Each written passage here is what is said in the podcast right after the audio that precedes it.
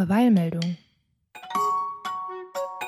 Themen von unterschiedlicher Bedeutsamkeit. Mit Alex und Theresa. Hallo und herzlich willkommen zu eurem Lieblingspodcast Verweilmeldung. Mein Name ist Theresa. Und hier ist der Alex. Wir sind heute leider beide ein bisschen erkältet, aber wir haben uns äh, trotzdem geschworen, diesen Podcast durchzuziehen. Für euch. Komme, was da wolle. Für euch würden wir alles tun. Wir haben uns für heute auch ein ziemlich kniffliges Thema ausgesucht. Aber dazu kommen wir dann gleich. Ähm, Im Prinzip hängen unsere Themen heute ein bisschen zusammen, denn es geht sehr viel um einen sehr bekannten Messenger und seinen sehr bekannt gewordenen Konkurrenten und außerdem darum, was denn diese Messenger überhaupt mit unseren Daten alles anstellen. Darauf könnt ihr euch heute freuen und auf ein Mystery Game, von dem ich noch nichts weiß, das der Alex für mich vorbereitet hat. Ich bin schon sehr gespannt. Wir können direkt starten, es geht los. Ja, ähm, wir haben jetzt die letzte Woche für ordentlich Furore gesorgt, ähm, aufgrund einer Ankündigung, die wir gemacht haben und das in unseren WhatsApp-Gruppen. Denn da haben wir jedem der Kontakte, die uns irgendwie wichtig erschienen, mitgeteilt, dass wir WhatsApp verlassen werden ähm, was auch in einem größeren Kontext steht. Wir wollen überhaupt den ganzen Facebook-Konzern gerne hinter uns lassen. Und äh, teilweise haben die Leute da sehr, sehr gut drauf reagiert. Ähm, gab eigentlich von den meisten so ein Feedback aller, ach, das ist eine gute Idee und das wollte ich auch schon länger machen. Und die App, zu der wir gewechselt sind, Signal, über die ich dann später auch noch sprechen werde, ähm, ist auch bei vielen schon sehr beliebt und angenommen worden äh, und hatten auch viele schon installiert oder installieren sie jetzt teilweise parallel zu WhatsApp. Also für die meisten war das kein Problem. Aber der ein oder andere äh, wertet das als Absage an den Kontakt überhaupt. Ähm, und darauf möchte ich dann heute gerne nochmal beschwichtigend eingehen und mal kurz darüber sprechen, warum wir überhaupt ähm, jetzt diesen Wechsel machen. Und warum wir keinen Hybridbetrieb machen. Und warum wir keinen Hybridbetrieb machen, ja. Im Prinzip ist es ja schon seit nunmehr sechs Jahren so, dass äh, WhatsApp zum Facebook-Mutterkonzern gehört. Und eigentlich schon ab diesem Zeitpunkt, das ist jetzt schon eine sehr, sehr lange Zeit, immer so ein bisschen im Hinterkopf der Gedanke schwirrte, so richtig gut finde ich das nicht. Weil man ja weiß, dass Facebook und dann eben auch WhatsApp riesengroße Datensammler sind, Datenkraken, die auf sehr, sehr viele Metadaten zugreifen. Wohlgemerkt nicht auf die Inhalte der äh, Nachrichten, die man schreibt, aber ähm, auf sehr viel drumrum. Aber um das Thema Metadaten werden wir uns dann später nochmal kümmern, weil es tatsächlich ein sehr abstraktes Thema für viele ist. Ich glaube, viele können sich überhaupt nicht vorstellen, zu welchem Zweck die überhaupt dienen können, was man mit Metadaten alles machen kann und äh, schätzen daher die Gefahr, die davon ausgeht, relativ harmlos ein. Und da sprechen wir dann auf jeden Fall später noch drüber. Warum haben wir das so lange mit uns rumgetragen und uns nie dafür entschieden, das zu machen oder das auch nie mit großartig mit jemandem besprochen? Bequemlichkeit, ganz einfach. Man kennt vielleicht so diese Parabel vom Frosch, der im Wasser langsam gekocht wird und als er merkt, es wird zu heiß, kann er nicht mehr rausspringen. So ungefähr ging es mir jetzt sehr lange mit WhatsApp. Ähm, man hatte dort alle seine Kontakte, ähm, teilweise mit sehr, sehr vielen Leuten ähm, und es war auch sehr, sehr lange alternativlos, muss man fast sagen. WhatsApp war lange die einzige App, die so viele Leute installiert hatten, dass man problemlos Kontakt halten konnte, vor allem mit Menschen über große Distanz. Und da meine Familie jetzt zum Beispiel sehr weit weg wohnt, viele meiner alten Freunde sehr weit weg wohnen, war das ein sehr nützliches, gutes Tool. Und ich habe immer so meine Bedenken beiseite gewischt, was die Datensammlerei angeht. Genau, dieses, ähm, dieses ganze Drumrum, was mit dem Wechsel von der Plattform verbunden ist, mit dem, ich muss jeden anschreiben, ob er jetzt mit auf eine andere Plattform geht. Ich muss mir bei den Leuten, die nicht mitgehen, überlegen, was das bedeutet, ne? ob das ein ja. Kontaktabbruch ist oder wie ich damit umgehe. Ich muss alle Gruppen neu aufbauen, die ich hatte. Ne? Dieser ganze Aufwand, der erschien halt lange Zeit es nicht wert. Und jetzt hat WhatsApp uns einen aktuellen Anlass gegeben, um ja. das nochmal anzuschauen. WhatsApp äh, ändert nämlich seine Datenschutzrichtlinien. Interessanterweise hat das gar nicht die zuerst angenommen krassen Konsequenzen für Europa. Und zwar ist es so, dass äh, in den neuen Datenschutzrichtlinien unter anderem enthalten ist, dass Daten, Metadaten jetzt auch ausgetauscht werden können zwischen WhatsApp und dem Mutterkonzern Facebook. Natürlich dann irgendwo auch mit dem Endziel, das Ganze zu monetarisieren, mit irgendwelchen Werbeposten zu belegen. Das ist in Europa nicht möglich gesetzlich. Interessanterweise gab es aber diese Datenschutzrichtlinie, die für die USA gedacht war, auch auf Deutsch zu lesen, weshalb eben sehr viele datenschutzaffine Menschen ähm, davon sehr empört waren und eine Riesenwelle geschlagen haben und auch äh, im Prinzip die Ursache dafür sind, dass so viele Leute jetzt zu dem Konkurrenten äh, Signal gewe äh, gewechselt sind. Und wir sind äh, nicht allein mit diesem Wechsel. Ja. Also es war so ein gigantischer Shift, dass äh, die, die Zielserver ja, bei Signal und Telegram und Threema, die die drei primären Konkurrenten sind, quasi komplett zusammengebrochen sind innerhalb äh, kürzester Zeit genau. nach dieser Veröffentlichung. Die konnten sich erstmal nicht, nicht retten äh, vor neuen Usern. Das hatten, damit hatten die nicht gerechnet und haben jetzt in sehr schneller Zeit sehr viele neue Server hochziehen müssen, damit sie diese ganze Datengewalt stemmen können. Die sind jetzt aber läuft wieder relativ flüssig jetzt, also sind, haben sich schnell gefangen. Und interessanterweise, ähm, also es, es, wurde dann natürlich im Nachhinein gesagt, äh, ja, äh, das, das, ist die falsche Version, die ihr da gelesen habt, die ist gar nicht für euch, die war nur zufällig auch auf Deutsch übersetzt. Das geht ja gar nicht in Europa. Und da muss ich aber sagen, ob das für Europa gilt oder nicht, ist mir im Prinzip egal dass so ein bisschen noch mal die Realisation durchgesickert ist, dass das eben das ist, wofür Facebook und WhatsApp stehen, dass das das Geschäftsmodell ist, ja, ähm, dass, wie man so schön sagt, bei Facebook und WhatsApp man selber das Produkt ist und deshalb eben nichts bezahlt für diese Services. Das ist noch mal so ein bisschen reingerückt ins Bewusstsein und das ist auch jetzt nach, dieser, ähm, nach diesem Dementi nicht verkehrt. Genauso ist das. Bei Facebook ist man selber das, was vermarktet werden soll. Und bei WhatsApp ist im Prinzip der Plan der gleiche. Und man kann davon ausgehen, dass jede Gesetzeslücke genutzt wird, um genau das zu tun, mit deinen Daten irgendwie Geld zu machen. So. Und das ist ja jetzt nicht, das ist ja jetzt nicht per se verwerflich, mit Daten Geld zu machen. Ne? Also wenn Facebook das möchte, ist das ja völlig legitim. Richtig, richtig. Also das kann, das kann man jetzt erstmal, wenn man das jetzt nicht in irgendeinen Kontext von Gut und Böse stellen möchte, einfach mal neutral sagen, das ist das Geschäftsmodell. Damit gehen die an den Start. Und jetzt kann man sich entscheiden, möchte ich das eigentlich? Möchte ich das weiterhin? Und bisher, wie gesagt, war WhatsApp relativ alternativlos. Das ist es jetzt nicht mehr. Und jetzt möchte ich mal ganz kurz auf die Geschichte von WhatsApp eingehen. Als WhatsApp gegründet wurde, gehörte es noch nicht zu Facebook. Es wurde dann später von Facebook gekauft. Und äh, wenige Jahre nachdem das geschehen ist, ist einer der Gründer ausgestiegen aus dem Geschäft, weil er extrem unzufrieden war mit der Vorgehensweise von Facebook. Er hat sich das quasi anders vorgestellt. Und das ist Brian Acton. Und Brian Acton spielt insofern noch eine größere Rolle, als dass er nicht einfach nur WhatsApp verlassen hat, sondern er hat von dem Geld einiges in die Hand genommen und hat es in die Produktion eines neuen, besseren Messengers gesteckt. Der hat von den Fehlern, die er gemacht hat mit diesem Verkauf, hat davon gelernt und steckt dieses neue Wissen jetzt mit in diese Foundation hinein. Und das ist die Signal Foundation. Und da sind wir schon bei dem Messenger, den ich jetzt die ganze Zeit nur als Konkurrenten angeteased habe. Signal ist der Service, zu dem wir wechseln. Und äh, jetzt habe ich es schon gesagt, hinter Signal steht diese Signal Stiftung, die erstmal einen riesen Batzen Geld zur Verfügung gestellt hat, der das Projekt auf jeden Fall am Laufen hält. Zusätzlich finanziert sich das Ganze sowohl aus privaten Spenden als auch aus den Spenden anderer Foundations, die aber alle ein ähnliches Ideal verfolgen. Da ist zum Beispiel die Freedom of Press äh, Foundation mit dabei und lauter solche Sachen, deren Interesse tatsächlich äh, darin besteht, dass das Ganze ein gemeinnütziges Projekt ist. Das heißt, bei Signal ist es eben schon vom Ansatz her nicht so, dass der User das Produkt ist, sondern gemeinnützige Stiftungen organisieren diesen Messenger, damit man eine gute Alternative zu WhatsApp hat. Genau, da sagst du auch was ganz Spannendes, nämlich Finanzierung. Die Produkte müssen ja irgendwie, ne, müssen finanziert werden, müssen von was leben. Und bei Signal haben wir jetzt dieses Thema klar, das wird aus Spenden und aus diesen Stiftungen finanziert. Facebook hat WhatsApp damals für 19 Milliarden gekauft.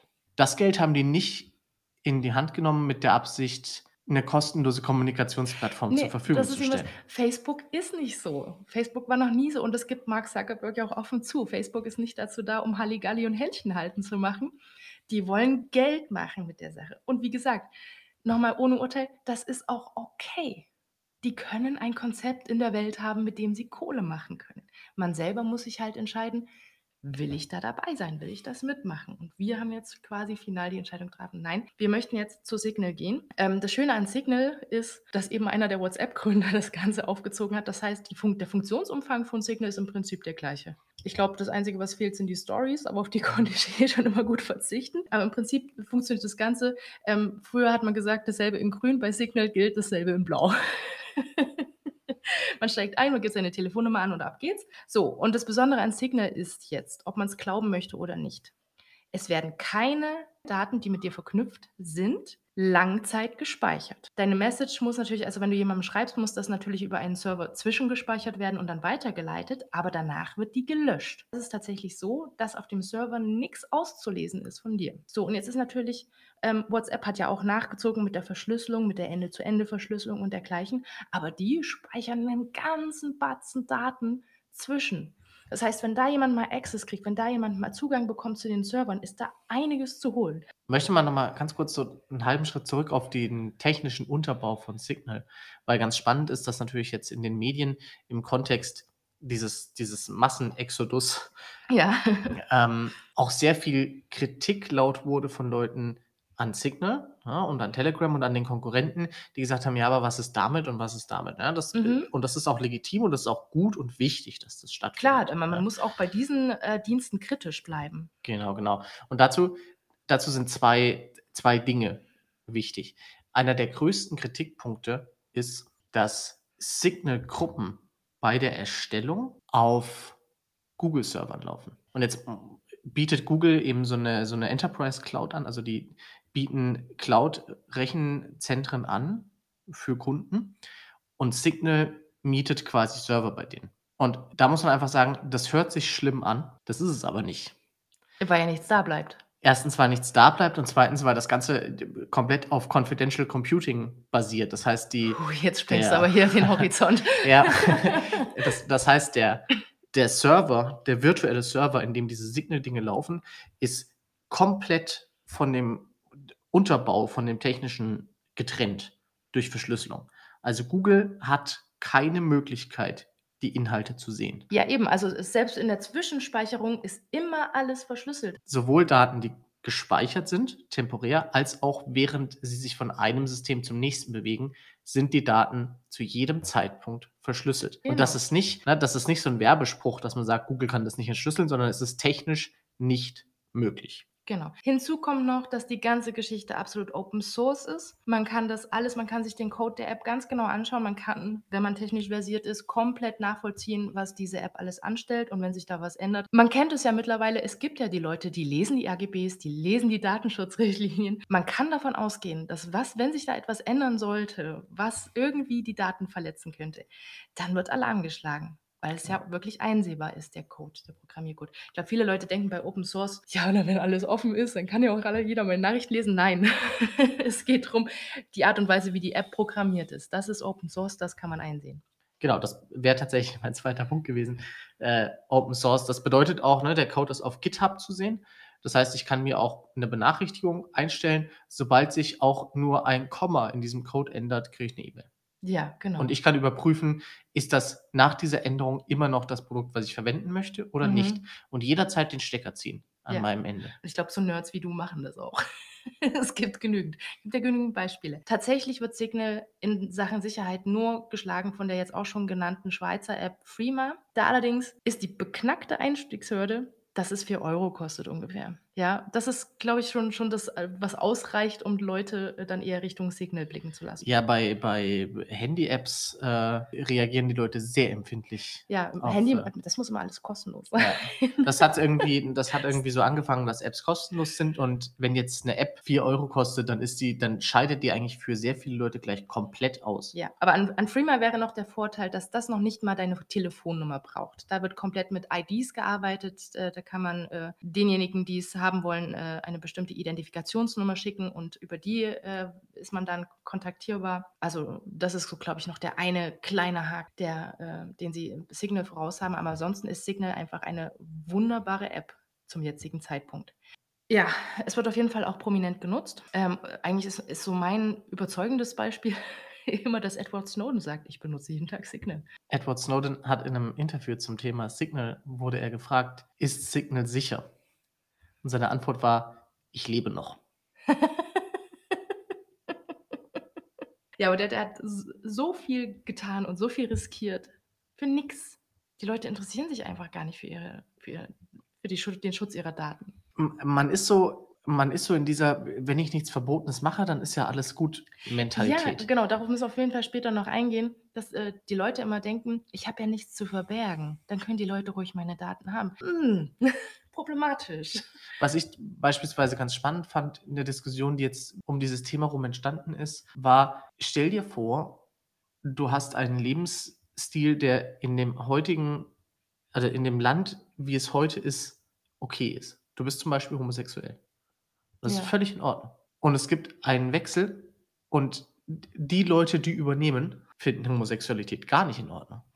Haben aber zu dem Zeitpunkt schon alle Daten zu deiner Homosexualität gesammelt. Aber deine Daten sind gespeichert. Das ist 'ne interessante Perspektive, da habe ich noch gar nicht drüber nachgedacht. Was falsch ist und was richtig ist, kann sich ja jeden Moment wieder ändern, je nachdem, wer das Zepter in der Hand hält. Richtig. Und jede jede Ah. Spur, die du hinterlässt, kann in 'nem anderen Kontext anders interpretiert werden. Gut, ähm, aber jetzt, äh, freue ich mich dann erst mal auf dein Halbzeitspiel und auf deinen Beitrag.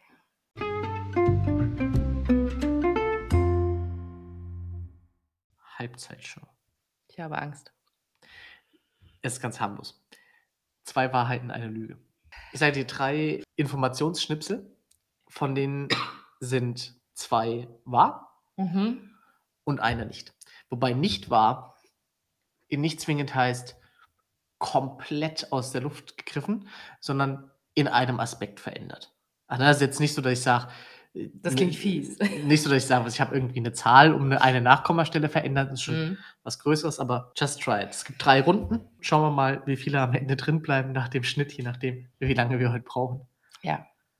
Bist du bereit? Okay, leg los. Okay. 1.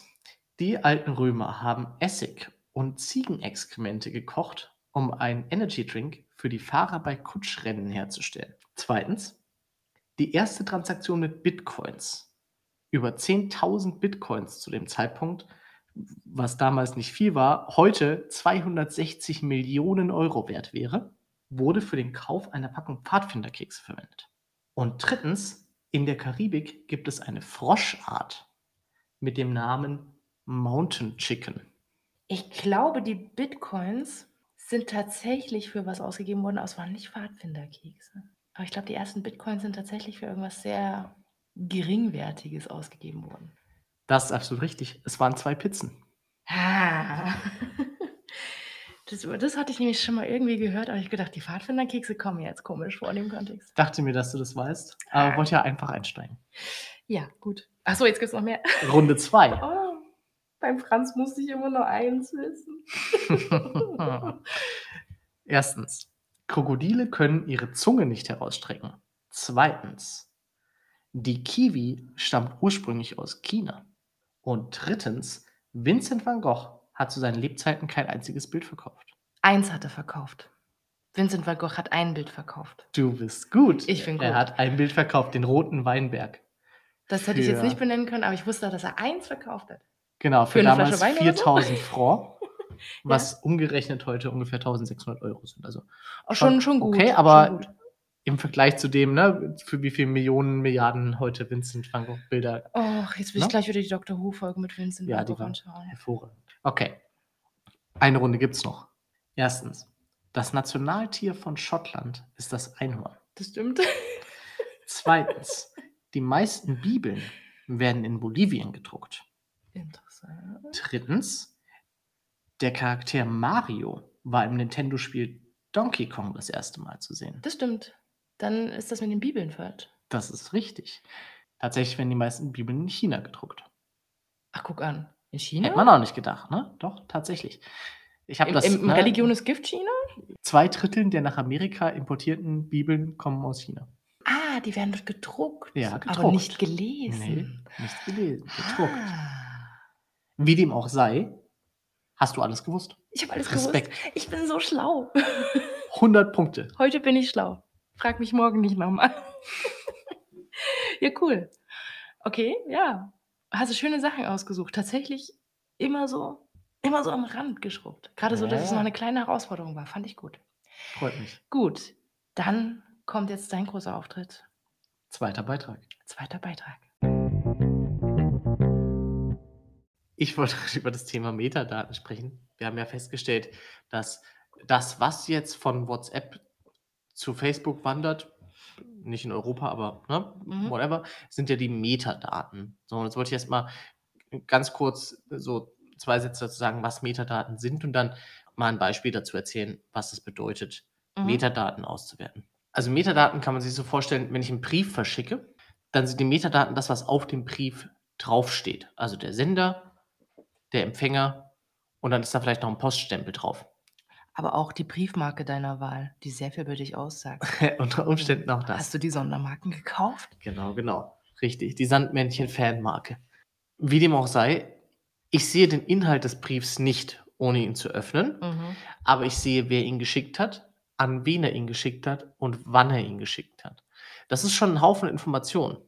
Und das sind alles sogenannte Metadaten. Und um genau die Art von Informationen geht es. Also ich sehe, wer mit wem auf WhatsApp zum Beispiel wie viel Kontakt hat, wer mit wem in gemeinsamen Gruppen ist, wer viele Nachrichten an jemanden schickt oder wenige Nachrichten, wer den Kontakt startet, zu welchen Uhrzeiten der Kontakt stattfindet. All diese Informationen sind Metadaten. Mhm. Es gibt einen ganz tollen Menschen namens David Kriesel. Er ist Informatiker und Data Scientist, beschäftigt sich also mit Daten und der Auswertung von Daten. Und dazu schreibt er Blog und äh, gibt, äh, gibt auch so Talks, also hält Vorträge. Ziemlich prominent ist er eigentlich jedes Jahr auch bei dieser CCC, also Chaos Computer Club Konferenz dabei und ne, hält da seine Vorträge. Der hat furchtbar spannende Sachen gemacht. Und auf eins davon möchte ich jetzt eingehen. Das läuft unter dem Titel Spiegel Mining. Das ist also eine Blogserie. Moment, Spiegel Mining, äh, Mining bedeutet in dem Kontext Also, ne, Ausgrabung. Ja, Mining ist ne, also ja aus dem Bergbau quasi. ja, Und Minenarbeit, ja. genau, ist halt im Kontext Daten betrachtet das quasi die Gewinnung von Daten. So, und also läuft dieser eine Blogserie, das sind vier Artikel. Und dazu gibt es eben einen, einen stundenlangen Talk, ich glaube, das ist irgendwie eine Stunde, 20 Minuten lang oder so, zum Thema Spiegelmining. Und der hat sich also vorgenommen, von Spiegel Online-Artikeln die Metadaten zu analysieren. Dazu hat er einen Server aufgesetzt, der sobald ein Artikel veröffentlicht wurde, quasi eine Kopie davon runtergeladen hat. Na, also den Artikel plus die Metadaten dazu runtergeladen und zwischengespeichert, um da halt dann über einen gewissen Zeitraum auch zu schauen, wie sich das entwickeln kann. Ja. Ich fange mal an mit, mit einem relativ einfachen Metadatum, was er verwendet hat für die Auswertung. Und das ist das Veröffentlichungsdatum der Artikel, beziehungsweise der Veröffentlichungszeitpunkt. Mhm. Und dann hat er also einfach diese Artikel runtergeladen und diese Daten rausgelesen über den Veröffentlichungszeitpunkt und darüber verschiedene statistische Auswertungen gefahren. Und hat dann also jetzt erstmal geschaut, zu welchen Zeiten, zu welchen Tagen Artikel rauskommen. Es sind jetzt erstmal keine so riesengroßen Überraschungen dabei. Es gibt am Wochenende signifikant weniger veröffentlichte Artikel als unter der Woche. Mhm. Ist logisch, ja. Um den Jahreswechsel ist es signifikant weniger. Und montags morgens ist es signifikant weniger als an anderen Tagen. Was äh, David Kriesel kommentiert mit einem Spiegelredakteure sind also auch Menschen. So. Also erstmal relativ relaxed. In der nächsten Ebene, wenn man jetzt die Uhrzeit mit einbezieht, kann man dann schon mehr sehen. Da kann man dann eben zum Beispiel genau erkennen, wo sind die Mittagspausen in der Redaktion, wo Ja. ist so der durchschnittliche Feierabend, wo fangen die Leute an. Ne? So erkennt man halt so Trends, wo im Tag die Artikel rauskommen. Dann hat er noch, noch andere Dinge ausgewertet. Die nächsten zwei, die ich mir anschauen würde, sind die Rubrik der Artikel und die Anzahl der Worte. Früh morgens, so zwischen 5 und 6 Uhr, ist über alle Rubriken hinweg am ehesten sehr wenige, sehr lange Artikel angesagt. Das liegt vermutlich daran, dass Artikel halt lange über den Tag geschrieben werden und dann nach dem Review morgens veröffentlicht. Äh, Da kann man jetzt noch mehr Infos rausziehen, wenn man jetzt die äh, Autoren noch dazu nimmt, dann wird es dann ganz crazy. Das ist jetzt der nächste Schritt. Die meisten Artikel haben einen Autor. Also das absolute Gros hat einen Autor. Aber es gibt Artikel mit mehreren Autoren, was ziemlich spannend ist. Also das Maximum, ist irgendwie, worüber er gestolpert ist, war ein Artikel mit neun Autoren. Oh. Also, also interessant sind die mit mehr Autoren, weil anhand von denen lässt sich ziemlich genau modellieren, wer in welchem Ressort ist. Und auch anhand der Veränderung über die Zeit nachvollziehen, wer Ressort wechselt.